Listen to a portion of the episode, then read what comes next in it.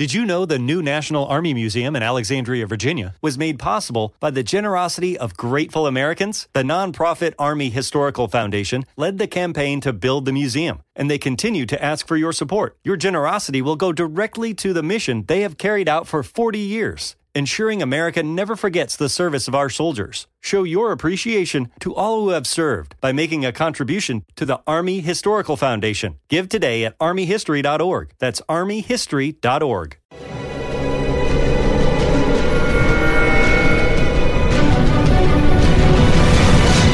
Yo documental.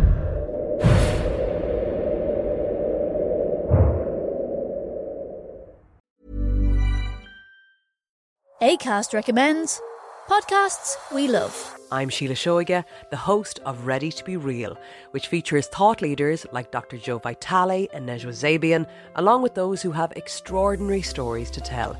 And I also speak to experts on topics as varied as sleep, relationships, aging, folklore, grief, sex, and spirituality.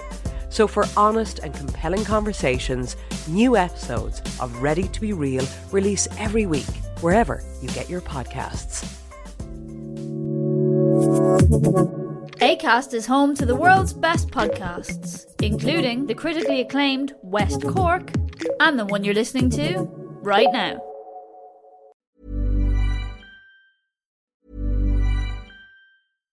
ACAST recommends podcasts we love. I'm Sheila Shoiga, the host of Ready to Be Real, which features thought leaders like Dr. Joe Vitale and Nejwa Zabian, along with those who have extraordinary stories to tell. And I also speak to experts on topics as varied as sleep, relationships, aging, folklore, grief, sex, and spirituality. So, for honest and compelling conversations, new episodes of Ready to Be Real release every week, wherever you get your podcasts. ACAST is home to the world's best podcasts, including the critically acclaimed West Cork and the one you're listening to right now.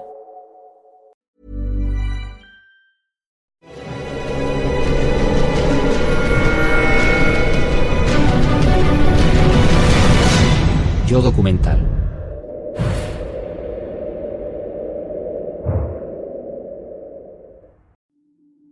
Estaba eh, despertando a los niños y, y me lo dijo mi mujer. ¿Te has enterado de, de- de lo de Luis? Al despertarme que tengo 13, 13 WhatsApps. mensajes por la mañana, creo, el mismo sábado. A las 9 de la mañana, ya me extraña, ¿no? Me llaman de, de la clínica. Y hostia, que ha muerto Luis Aragonés. Me entraba ganas de llorar. Te cuesta creer que, que nos haya dejado. No te lo quieres creer mucho. Te da mucha pena. Creemos que hay algunas personas que no se pueden ir. La verdad que me pilló un poco de shock. Las personas que más queremos, ¿no? Pero de un día para otro enterarte del fallecimiento de Luis fue, fue un poco difícil de asimilar. Tomé mi desayuno a las seis, no tenía ningún sabor. Fue, fue así de, de sopetón, ¿no? Eh, aún te, te hiere más. Ni ánimos para entrenar tenía, pero como el sabio siempre decía, siempre hay que buscar fuerza donde no las hay. Entonces había que buscar esa fuerza y pues mira, intentamos. La última noche de enero, Luis ingresa en la Clínica Centro de Madrid. Lleva solo un mes encajando en silencio una leucemia que a las seis y cuarto de la mañana va a tener un desenlace inesperado y dolorosamente rápido. Entre el cuerpo médico hay un amigo.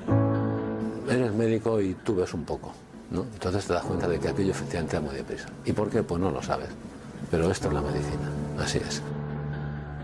La mujer de Luis Pepa, sus cinco hijos, María José, Rocío, Luis, Yolanda y Marta, y su equipo de fútbol favorito, el que forman sus once nietos, lloran la pérdida de un grande.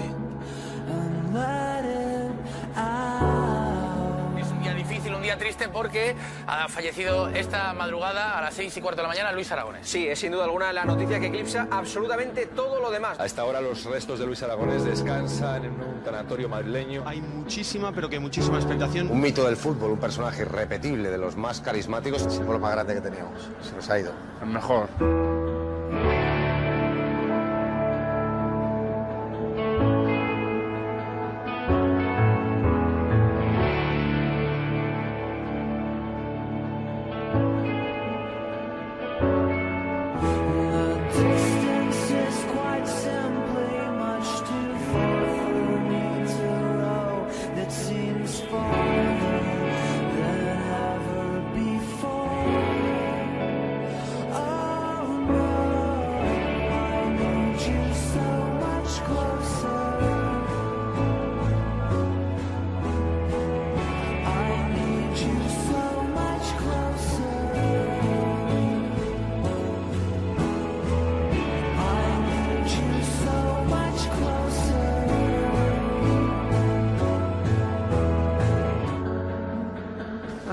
Verdad es que estamos pues completamente abrumados, ¿no?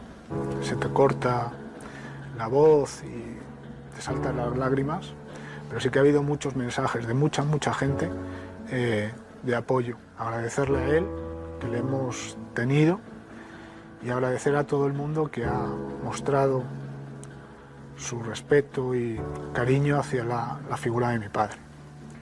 Son días muy difíciles donde tú miras el teléfono y tienes tantos teléfonos que no conoces, tantas llamadas, tantos mensajes, tanto cariño que en ese momento tan doloroso pues mm, te reconforta. ¿no? Resaltar a alguien sería injusto, pero yo por ejemplo me lleno de, de honor que el Real Madrid guardara un minuto de silencio como guardó el campo del, del Madrid y el Valencia y el, el Atlético de Madrid, el Español y el Sevilla y, y todos. Y aquellos que simplemente nos han escrito un simple correo, una simple nota, había un dibujo de una niña que no conocemos de nada, la habían dejado en la puerta, en el suelo, y se lo ponía, gracias Luis. Y ese cariño de la gente no tenemos palabras, la familia, para agradecerlo.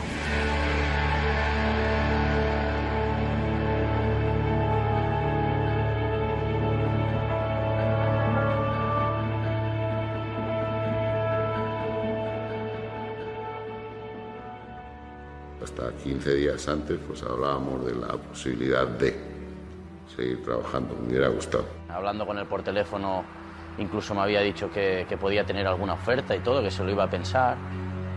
Todo queda aparcado con esa enfermedad que Luis decide guardar para los suyos. Para los suyos, incluso para él. Él no quería darse importancia para nada, él no quería ser nunca noticia de nada. A él le gustaba pasar desapercibido. Uno de los pocos que sabe que Luis está enfermo es Jesús Paredes, durante 14 años preparador físico y amigo de Luis. Jesús ha sido un apoyo fundamental con mi padre en la última etapa importantísimo. Igual que inculcaba a los jugadores la lucha hasta el minuto 95, que decía, pues en este, en, en este enfermedad, cuando hablaba, pues le pedía que hiciera lo mismo. Yo creo que lo hizo. Junto a Paredes, otro que sabe de la enfermedad de Luis es uno de sus jugadores favoritos. Sabía ya que él estaba pasando un momento delicado, un contratiempo, pero que estaba convencido que, que saldría adelante.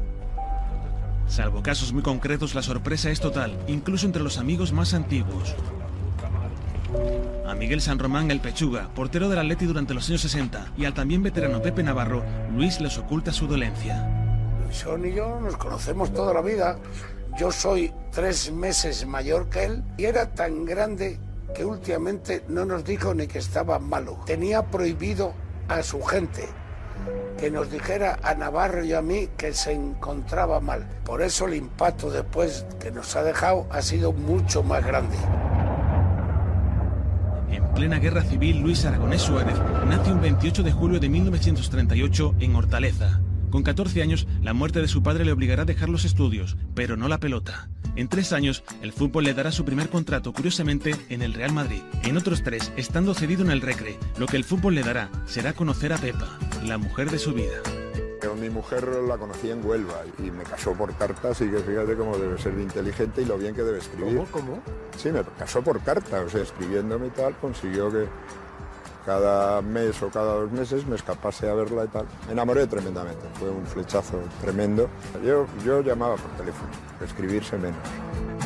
Después de Huelva vendrán Hércules, Plus Ultra, Úbeda, Oviedo y Betis, hasta que con 26 años Luis vuelva a Madrid para entrar en la que sería durante 50 años su segunda casa, el Atleti, el club donde en palabras suyas será futbolista, entrenador y persona. En una década de rojiblanco Luis gana 5 títulos para el club, 3 ligas y 2 copas. En 360 partidos marca 160 goles. Luis es y sigue siendo el centrocampista más llegador de la historia de nuestro fútbol. Pichichi del 66 y del 70 y un especialista en los tiros a balón parado. Luis estaba obsesionado con cómo le pegaba la pelota en los golpes francos. Él decía además que mientras él se quedaba practicando las faltas, los demás se iban, que por eso las tiraba también, por trabajo, que era solo trabajo. Ya estamos con ustedes. En unos instantes vamos a ver el partido. Luis Aragonés, buenas noches. Hola, buenas noches. De todos, el gol de su vida es el que le clava al Bayern en la final de la Copa de Europa del 74. Sí, que le pega la pelota y levanta el brazo ya, porque ya sabía que iba a gol. Ahí está Luis. Y observen que levanta los brazos antes de que el balón entre. Gol para el Atlético de Madrid. Sí, yo cuando la veo salir ya, Ahí que tienes. es gol. Míralo. Míralo. Cuando, cuando la Pero veo mucho salir, antes, sí, ¿eh? cuando la veo salir ya veo que es gol. Y una barrera de seis, ¿eh? Sí, sí. Solo seis minutos le separan de su Copa de Europa, pero en el último segundo. Fue terrible y entonces, siendo merecedor, pues todo el país de alguna forma lloró, por lo menos se entristeció. Se echaba muchos reproches a sí mismo de esa final y eso que, bueno, metió el gol y tal. Ese balón que Gárate se lleva al córner y entonces él siempre dice, no, eso, eso lo tenía que haber hecho yo. Porque Gárate es muy buena persona, tal, y en el córner le tiraron, le empujaron. O sea, él tenía esa en la cabeza de que él tenía que, en ese momento tenía que haber aparecido más. Como jugador, él, sobre todo para, para los atléticos que sabemos lo que representa para el club, es un jugador eh, franquicia durante toda la, historia del, Atlético Madrid. No creo que tenga nada que echarse en cara, ¿no? En aquella época no hay penalti, sino partido de desempate, y el resultado, dos días más tarde, Seeing is believing, and you're not going to believe how bright and vivid the colors are on the Samsung Neo QLED and OLED TVs powered by the Neural Quantum Processor. Because this is an audio ad. Unless you can see it, which means you already have one. Nice. Samsung, more wow than ever. será devastador. 4-0. Luis y el Atleti se quedan sin su Copa de Europa. Aquella final perdida le enseñará a Luis cómo ganar otra 34 años más tarde. El Luis futbolista se retira poco después, cuando de un día para otro Vicente Calderón le hace dar el salto al banquillo. Me convenció para que me acostase de jugador y me levantase como entrenador. Se le veía que él quería ser entrenador, que iba a ser entrenador y que iba a triunfar como entrenador. En su primera temporada, Luis conquista para el Atleti su primera y única intercontinental ante el Independiente de Avellaneda. En el 76 gana la Copa, en el 77 la Liga, en el 85 doblete de Copa y Supercopa. Pero Calderón muere. Luis se va justo antes de que arranque la era Gil. Le espera Barcelona, donde vivirá en primera línea un hecho histórico, el motín de la Esperia. Los derechos de imagen llevan a la plantilla a declararle la guerra a la directiva del Barça. Hemos perdido toda la confianza en el presidente que nos ha decepcionado como persona y humillado como profesionales. Luis se alinea del lado de sus jugadores. No me importa, tengo clarísimo lo que me puede costar o lo que no me puede costar. El equipo acabará ganando la Copa del Rey ante la mejor Real Sociedad de la historia, pero las represalias del motín acaban con la salida del club de 14 jugadores. A Luis le cuesta el cargo. En su carrera habrá más momentos en que su relación con el poder sea tormentosa. En su vuelta al Atleti, la convivencia con Jesús Gil nunca será fácil, ni siquiera ganándole una Copa al Madrid en el propio Bernabéu. Cuando está todo el mundo en el campo celebrándolo, uno de los utilleros, muy amigo mío, Antonio Yarandi, se da cuenta de que el míster no está en la hierba. Entra en el vestuario y se encuentra a Luis, que acaba de vencer al Madrid en su campo, la Copa del Rey, sentado en el vestuario él solo, y dice, míster, ¿qué hemos ganado? Y dice, gitano, siéntate a mi lado y dame un cigarro. Y se fumó un cigarro y le dijo, no sabes nada de fútbol, Antonio. Al año que viene a lo mejor no estamos. Efectivamente, al año que viene no estamos. Su difícil relación con Gil no la esconderá Luis ni estando fuera del Atlético. Gil está, ¿verdad? Por eso hace esas declaraciones que hace, porque está acojonado. Porque es que se acojona con bastante facilidad. Lo de que es un acojonado lo dice en plan...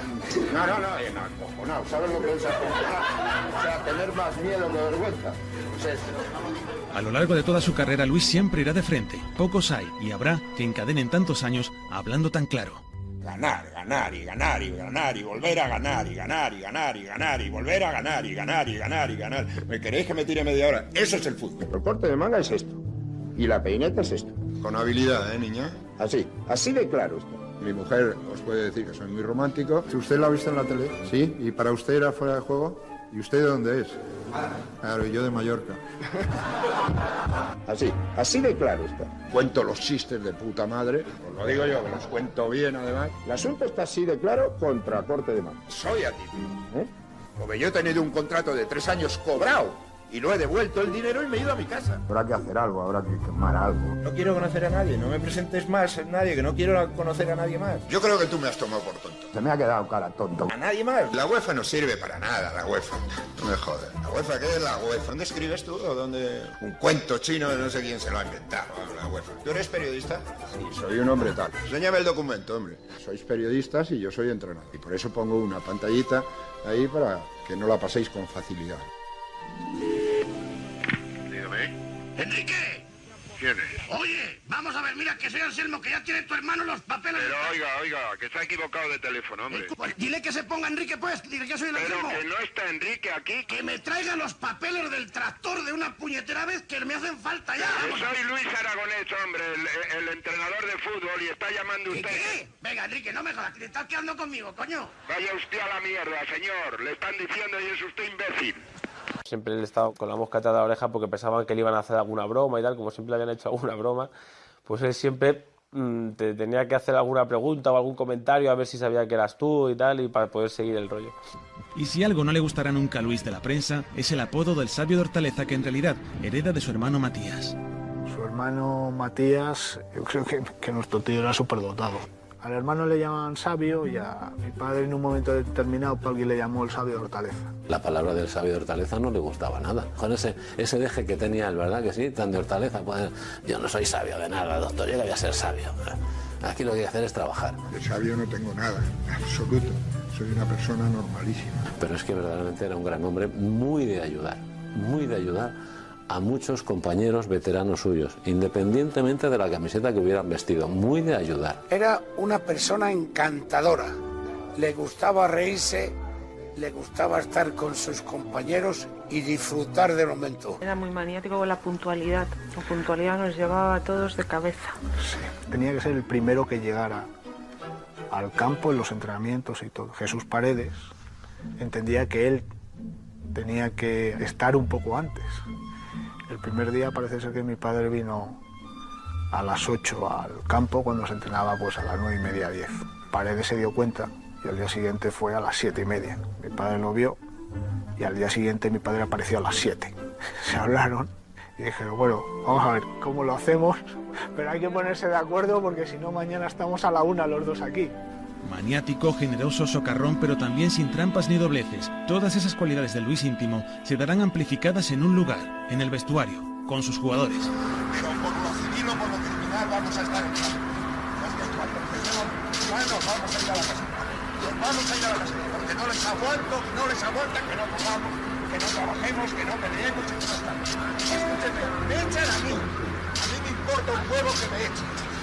Primero porque tengo los mil equipos donde importa, pero no me echan por hacer el gilipollas que está haciendo este grupo. Este grupo está haciendo. Nada. A veces te sorprendía, ¿no? Incluso te, te superaba, ¿no? El carácter que tenía. Te decía las cosas claras y no se le cortaba. Incluso cuando te decía algo positivo, te lo decía muy serio. No te engañaba. O sea, a lo mejor eh, habías hecho un entreno de pena y te lo decía también a la cara. Yo maduré con él.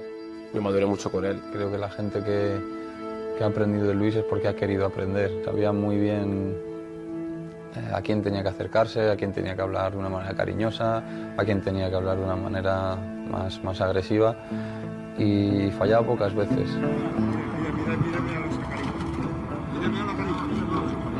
Romario no tuvo ningún problema con Luis. Es más, o sea, puedo contar que fue Romario que le dijo textualmente, eh, Mister, quizás sea usted el mejor entrenador que he tenido, pero yo prefiero irme. Siendo jugador, él se iba a la feria de Sevilla, por lo que me han contado, y desaparecía y volvía por la mañana y decía al entrenador, mister, vengo en ámbar, vengo con el intermitente puesto, no me den mucha guerra hoy. por eso él conocía tanto a los jugadores, porque él había sido jugador y sabía lo que era esto. Romario es uno más, igual que todo. Este es Samu el día que le atropella un tren en un banquillo de Zaragoza. Luis me comenta que lo va a hacer, porque es cuando se está creando gru- grupo y me dice, si no lo hago estamos perdidos. Primero a mí no la, me la digan a Nada, pero se lo digo a todos. No le di un cabezazo de milagro. No, no, no, se lo digo delante de De. ¿Qué pasó ayer? Es entre padre y niño. Tú le jaló. Que lo nuestro es para no preocuparse. El abuelo era como era y yo también era como yo era, ¿no? Pero a partir de este momento eh, la temporada nos fue mejor porque él me dejó luego cuatro jornadas al banquillo perdiendo el Mallorca, pero era para darme una lesión y luego cuando me puso en área ya me paraba. Efectivamente, a partir de ese momento ya nadie para Eto. La primera campaña con Luis marca 13 goles, la segunda 21. A la tercera, a Samuel espera el gran salto. Gracias a él eh, pude tomar la decisión más difícil en mi carrera de mi vida, que es saltar de un Mallorca y ir a un grande para triunfar. Es el que llamó a Chiqui Beguiristán para decirle si quieres ganar tienes que fichar a ese negrito. Me dijo, donde tienes que ir es Barcelona hoy. El jugador que falta a Barcelona eres tú y sé que si tú vas ahí vas a ganarlo todo. Y mira que tenía razón. La razón que dan los números. En cinco temporadas con el Barça, Eto'o marca 128 goles, gana tres ligas, una copa, dos supercopas y dos ligas de campeones. No será el único con quien Luis demuestre su olfato. Es Luis quien adelanta a Mijatovic de mediapunta a delantero. En un año, Peja duplica sus goles. El Valencia disputa el título hasta la última jornada. A Peja se lo lleva el Madrid.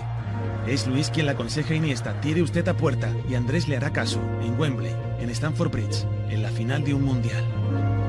Pero no todos serán alegrías. Luis es un profesional y por dos veces deberá encarnar el papel de verdugo de los que considera suyos. Primero en Oviedo. Allí su inquebrantable oficio les da a los asturianos la permanencia. A su querido Atleti le cuesta el descenso a segunda.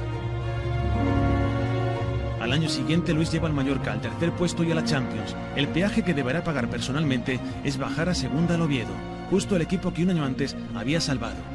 A un vestuario recién descendido es el técnico rival quien le consuela con otra frase propia de su mito. Siempre que llueve, descampa.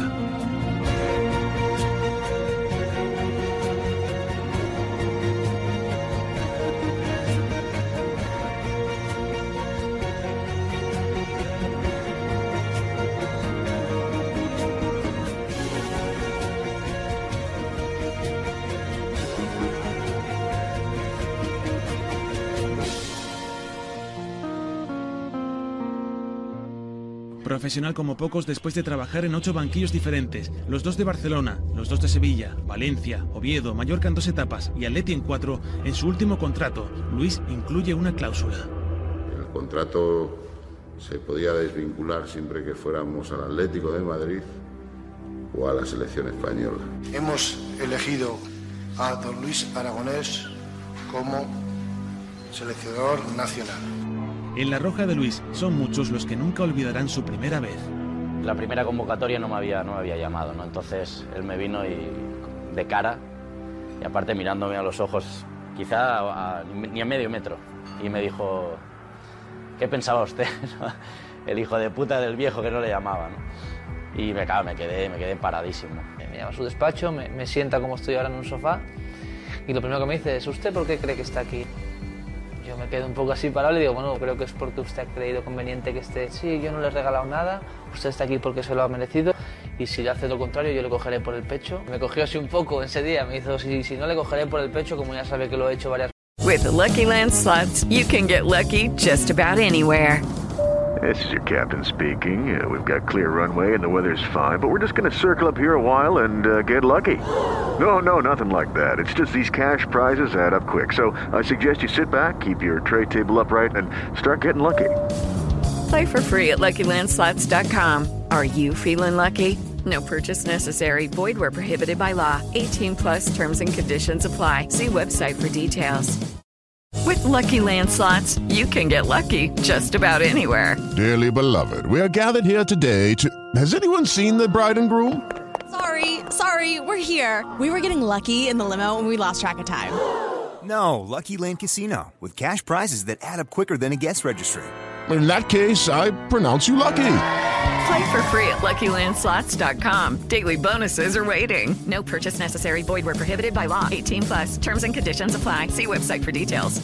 Veces. Hubo un momento que me pilló en el entrenamiento y me llamó. Así, por favor, venga aquí un segundo que quiero hablar con usted.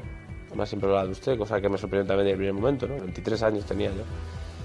Y me dijo eso, ¿qué me pasaba? Digo, no, no me pasa nada. Dice, sí, a usted le pasa algo. A mí no me gusta la gente que mira como las vacas miran el paso del tren. Entonces ya me quedé un poco estallado, hasta, creo que hasta me salió un poco una risa. Otros encuentros tendrán peor digestión.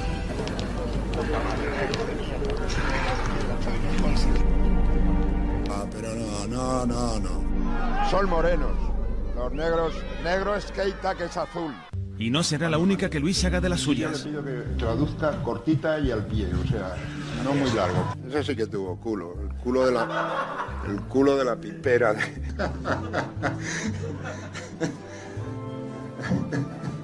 Muy bien, chavalito, muy bien. Culo de la pipera de una castañera que había en Montera, esquina Gran Vía. No puedo traducir. Pero ponte al aire, entonces vete a España y ves lo que hay. Ya, ya. Vale, así que traduce cualquier cosa. Lo del sesador de pollos no me Sí, hombre, yo tengo un amigo japonés que es sesador de pollos. O sea, las grandes granjas cogían a un, a un sesador de pollos para decir macho o hembra. Y se equivoca dos por mil, si no le echan. Lo que pasa es que la matrícula no sé cómo se la ve, no, no, no entiendo. Le he acompañado yo una vez a cesar pollos, lo que pasa es que no los he cesado, ¿eh? yo no sé. Y ese me ha hecho algún favor que otro en cuanto a pasarse por médico y pasar- Y es, es un japo- Es un japonés, ¿vale? Pero tu corresponsal no era de cesador de pollos. Coger noticia, primicia. El corresponsal de esta niña era- era el cesador de pollos que yo conocí. A Luis le espera el Mundial de Alemania.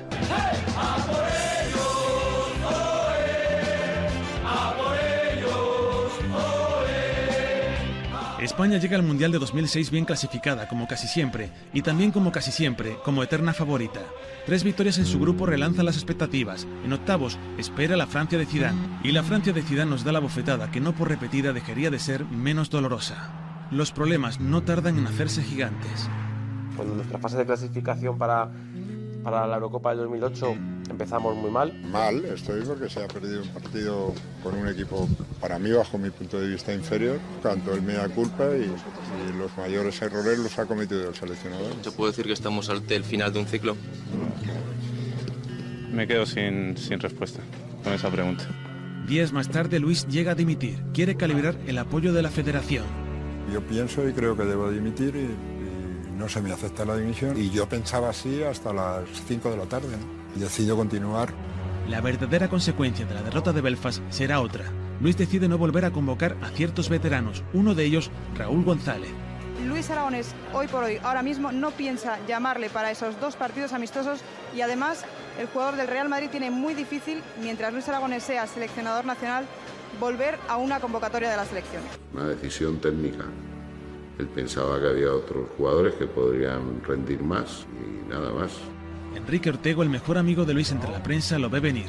Yo ese tema lo vi muy de cerca porque además yo tenía también bastante, bastante confianza con Raúl y bueno, estaba en el medio de los dos, entonces incluso me mandaban mensajes. Raúl me decía, ah, dile que no, que no podemos entrar mañana y tarde, que esto es la selección, que por la tarde eh, mejor va a una charla o tal, o que nos deje ir al cine o que nos deje un poco tiempo libre. Yo le decía, mister, que Raúl y tal, no sé qué, pues me lo diga a mí, no sé qué, dile que aquí viene a trabajar.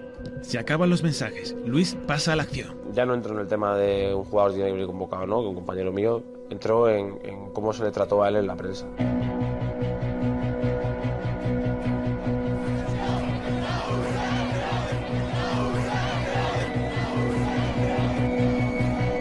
Yo no he tenido ningún problema con Raúl. Es que, es que la pregunta es, ¿es el jugador que más se merece? Normal es que la prensa quiera echar a una persona porque, porque la dé la gana y se tenga que marchar.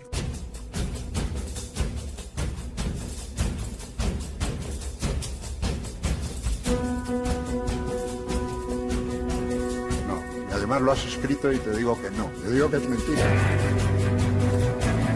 Máteme usted si quiere, lo haga, pero no mienta. Máteme usted, pero no mienta. Me parece nada justo. Allá cada uno con su conciencia. Los resultados encima no acompañan. España vuelve a caer. Me acuerdo que, que perdimos contra, contra Suecia y, y lo vimos muy negro. Luis está contra las cuerdas. La campaña pro Raúl ya no cesará durante casi dos años. ¿No sabes a cuántos eh, mundiales ha ido Raúl? ¿Sabes a cuántas Copas de Europa ha ido? Dime las que hemos ganado. Llegó tiempo y fue muy duro. Que fue descomunal las críticas que recibía. O sea, yo me quedaba asustado, de verdad, asustado. Allá donde íbamos era no sé, como que ya la gente lo tenía por costumbre el insultar y solo faltaba apedrearnos. Y recuerdo una frase suya que siempre decía eh, que me critiquen a mí, yo tengo las espaldas muy anchas y él la llevaba toda en su, en su mochila, decía él. ¿no? Lo que tuvo que pasar él, su familia, fue un, linchamiento injusto e inmerecido. Muchas veces nos decía, no, no leáis, no escuchéis, no, no hagáis caso, ¿no? Yo estoy bien, yo tengo, creo en esto y tengo esta idea en la cabeza y voy a ir hasta el final. Su familia aún recuerda esos 15 minutos en los que Luis se plantea abandonar. En aquel espacio donde él tiene su, su sillón, su televisión, sí que le veo, sí que le veo llorar. Me acerco y le pregunto qué pasa. Y él habla de, habla de dejarlo, habla de es que esto no voy a poder. Estuvimos hablando 15 minutos y después de hablar se levantó y me dijo que esto van a ser campeones. Yo no digo más, esto van a ser campeones. ¿No te vas a trabajar? Digo, sí, hasta luego. Yo creo que particularmente he colaborado en, esa selección, en eso, en esos 15 minutos de haber hablado con mi padre, de comentarle lo que a mí me decía la gente en la calle, de lo que a mí me decían mis compañeros en el trabajo. No he hecho nada más, pero esos 15 minutos siempre me quedarán a mí. Todos los jugadores que estábamos allí le dijimos que ni se le ocurriese eso, que nosotros estábamos con él, que tenía que tirar para adelante con la gente que confiaba, que era con nosotros. Supo aguantar ahí, supo aguantar ahí porque tenía muy claro lo que tenía que hacer. La presión no amaina y Raúl propone a la federación organizar una rueda de prensa conjunta. Me duele que se especule, se manipule. Yo creo que llegado este momento no hay que mirar para atrás. Estábamos hablando y me decía Raúl, va a salir eso, que se va a bajar usted los pantalones y tal. No me los bajo ni cuando me quito los cinturones.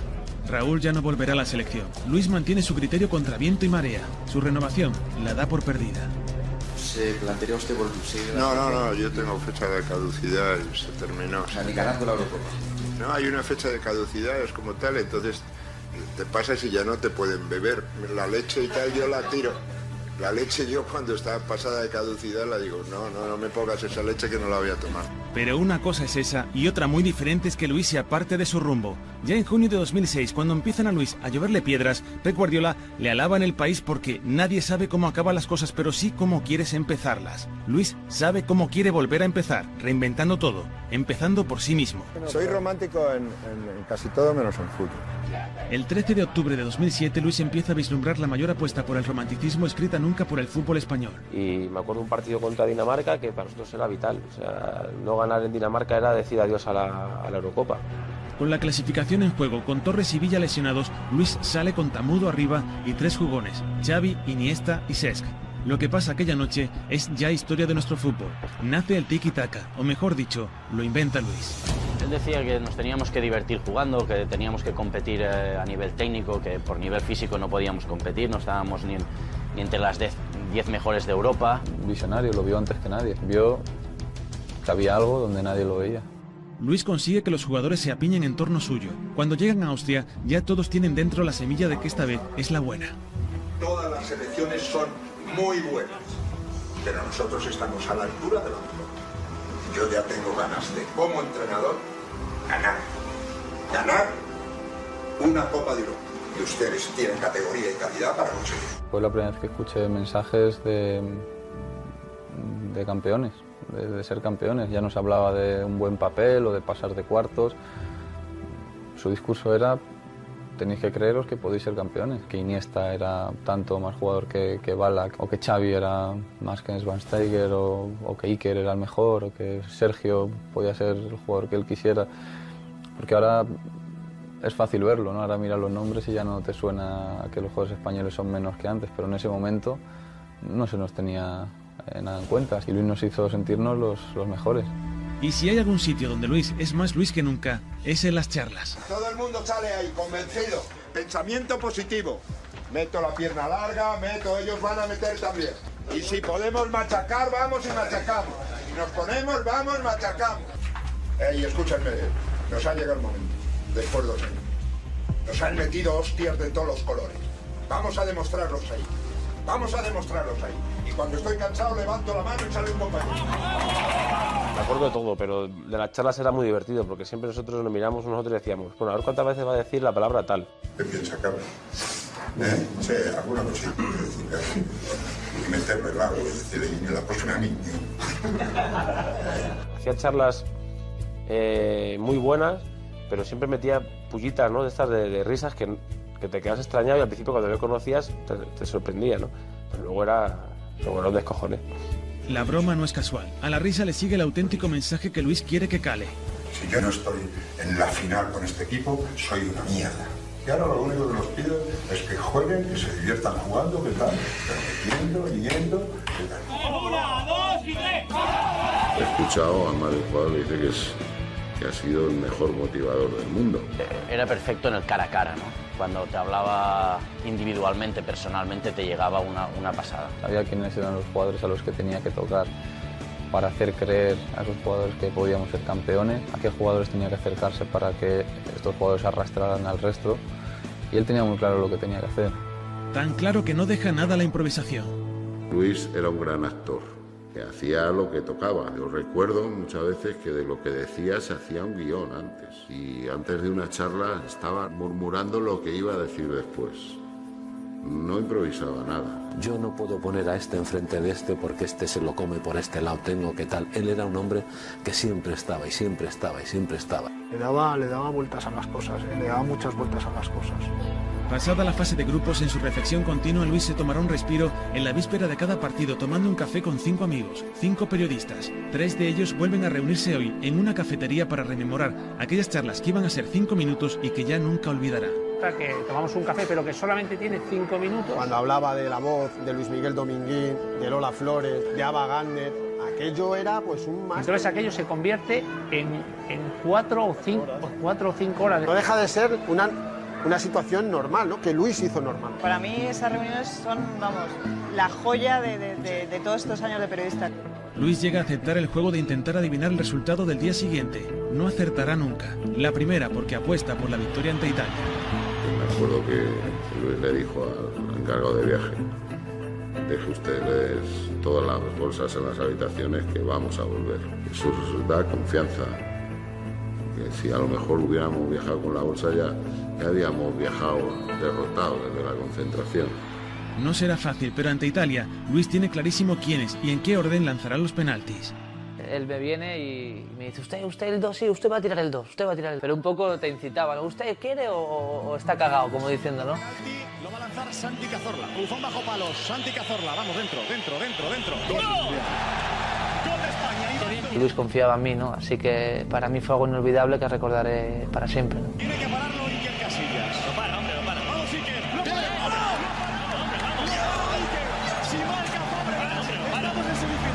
Para el último, Luis elige a Fábregas, 21 años. No lanza un penalti desde cadetes. Vamos, eh, hay que marcar. Pierna derecha.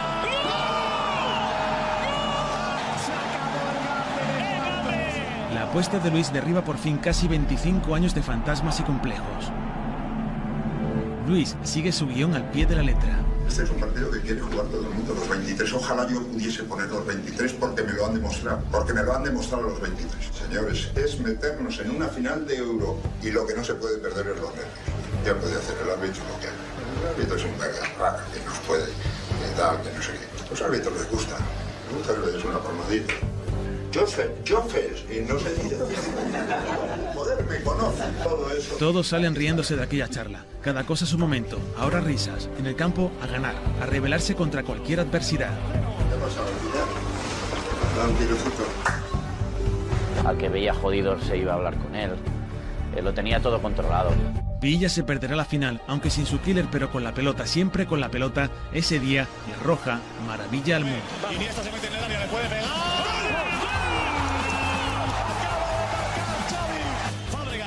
Fábregas toca, posición severa. Puede marcar.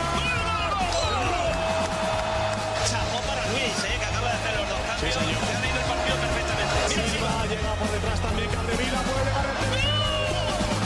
Estamos en la final de la Reina. Ya solo queda por escribir el último capítulo. Entonces nosotros hemos venido aquí a ganar la Copa del Mundo. El subcampeón no se acuerda. Están que si somos, que si hacemos fiesta, que hacemos fiesta si le ganamos. Como somos mejores, además le vamos a ganar. Luis, supersticioso como pocos, quiere repetir el rito del café entre amigos, sea como sea. Esa era más complicada. Claro que era más complicada. Bueno, y el hotel estaba blindado. Blindadísimo, delante, claro. ayer un búnker aquello. Pues claro, hu- hubo un- una especie de zozobra. Oye, que no tenemos la reunión y cascamos. Que vamos a palmar. Luis repite ese rito, repite todos los ritos que guarda en su cabeza, como irse a la portería antes del partido y cruzar la línea de gol. Luis intuye que es su último partido. Y él tenía claro que, que iba a terminar su, su etapa de entrenador ese día. Quería terminarla bien. El Luis entrenador y el Luis jugador se cruzan esos días por su cabeza. El amargo recuerdo de la final perdida del 74 que cierra su vida de futbolista no puede repetirse 34 años después. Sí se acordó mal porque esa final la tiene metida en la cabeza. La cuestión de seguro. Mira acá, esto, estos partidos, estas finales la gana el equipo que va seguro de lo que tiene que hacer. En la final de 74 Luis piropea a Beckenbauer para desconcentrarle. Luis le decía a Beckenbauer, guapo, guapo. Y dice, mira, yo eso se lo decía para descontrolarle. Dice, porque a ver quién le frenaba. Cuando salía con el balón jugado era imposible. Ahora el objetivo será el rubio. El rubio, no sé que tiene un nombre tan raro, rubio del 7, vamos, número 7. Que han echado ya una vez. Y si somos listos, le echan otra vez. Entonces le decimos alguna palabrita que no le guste o tal. o- Esto es el fútbol, chicos. Esto es de listos. Porque le digo yo que ya le han echado. Y le echan otra vez porque se calienta como, como la madre. En la final Luis hace una parte con Torres. Hay muchas veces que el entrenador es un formador, un educador, y Luis tenía, sentía con el niño esa responsabilidad. Le dice que va a marcar dos goles y le da un beso por cada gol. Y Luis casi lo clava. Pablo primero. A la segunda no perdona. Con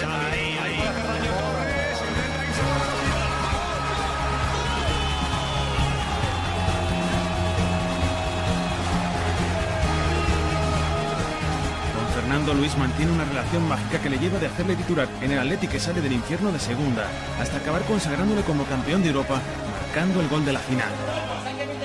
Es el momento que Luis lleva 34 años esperando y ahí está más lúcido que nunca, justo cuando tiene que ser. Descansen ahora, descansen ahora.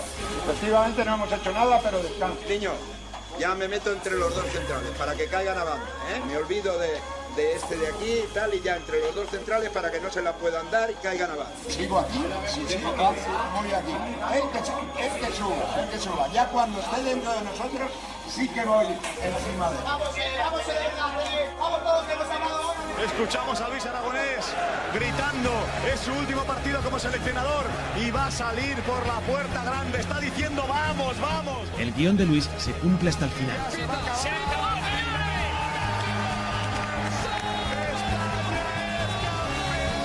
Yo estaba en la grada y me acuerdo cuando pitaron el final parecía que yo estaba jugando. Salté de alegría, pegué un grito enorme. Criticado, menospreciado, acosado durante dos largos años, Luis es capaz de sobreponerse a todo. Huraño a veces, adusto quizás, pero ese día Luis hace felices a millones de personas.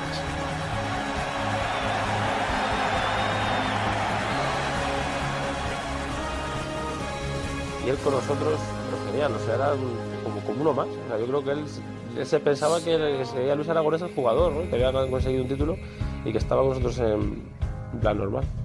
En su corazón no hay sitio para el rencor. No, y ahí ves a la persona, o sea, sin ningún rencor. eh, él, él nos vio felices a, a todos, a toda España. Al final él, él se tuvo que sentir ganador eh, de una manera espectacular. Creo que fue justicia deportiva y, y humana, las dos, las dos partes, ¿no? Se lo merecía.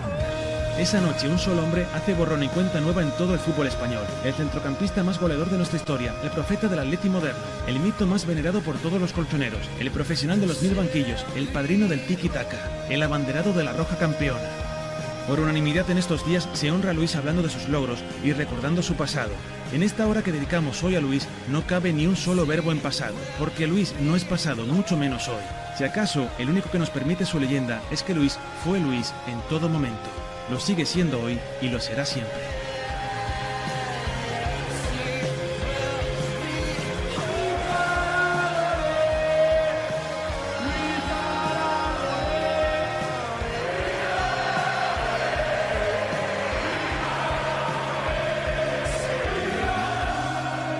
Cuando estamos en la selección siempre hay recuerdos suyos, siempre Desde el- antes de, de salir al campo seguimos haciendo el, el grito de ganar, ganar y ganar que, que él nos enseñó. Yo creo que cuando llegan estos momentos o cuando alguien nos deja, siempre intenta un poco ensalzarle y, y que quede el recuerdo de, persona, del entrenador, pero es que yo creo que con Luis es la realidad. Para mí era el, el fútbol hecho persona, la persona más influyente de, de mi carrera futbolística. Todo lo que he aprendido, tener siempre hambre, intentar siempre ser el mejor, eh, eso me viene de él. Era una persona de una cara, ¿no? Tanto para bien como para mal, ¿no? Y, y una persona así siempre, siempre, yo creo que tiene más amigos que enemigos. Los valores que representas y todo lo que es el fútbol para mí, de alguna manera están relacionadas con él. ¿no? Tuve la suerte de hacer un, un máster de 15 años con Luis Aragonés. Eso no me lo va a quitar nadie. Lo que sé es que algún día, pronto o tarde, eh, estaré ahí cerca de él. Y yo que, que soy mayor que él, pues que me espere allí muchos años. Mujer, sus hijos pueden estar muy orgullosos. Nos ha marcado de por vida. Los muy cercanos le van a recordar cómo era él. Y mi padre, como toda persona, tenía claros y oscuros. Y quitarle los oscuros o quitarle los claros, pues no creo que sea muy justo. Y todo eso formaba parte de, su leyenda.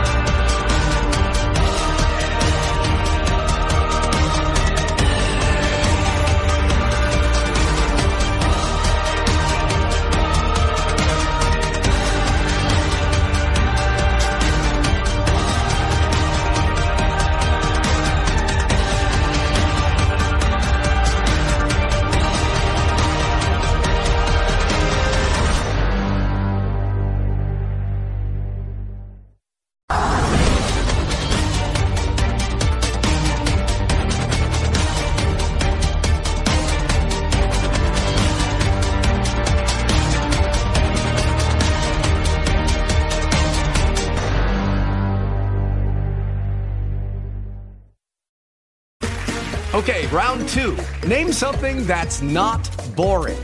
A laundry? Ooh, a book club. Computer solitaire, huh?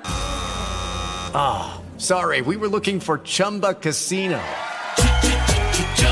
That's right. ChumbaCasino.com has over 100 casino style games. Join today and play for free for your chance to redeem some serious prizes. ChumbaCasino.com. No purchase necessary. Void prohibited by law. 18 plus terms and conditions apply. See website for details.